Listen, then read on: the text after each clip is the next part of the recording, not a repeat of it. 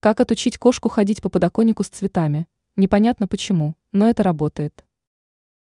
Многие любители домашних животных сталкиваются с проблемой, когда их кошка начинает проявлять нездоровый интерес к домашним цветам. Причин для опасений как минимум две, и каждая из них серьезнее другой.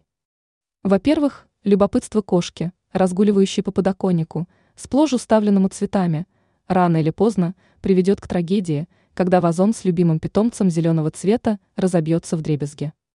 Во-вторых, мурлыки часто могут навредить себе, поедая комнатные растения.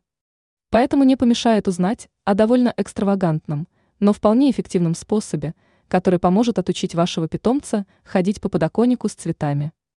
А заключается он в том, чтобы разложить на всей пластиковые или деревянной поверхности подоконника самые обычные шишки.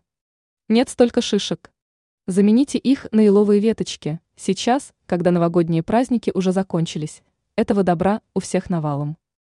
Опытные кошатники, которые уже опробовали этот метод, с удивлением отмечают, что после внесения в интерьер комнаты столь незначительного хвойного декора животные не осмеливаются приближаться к подоконнику.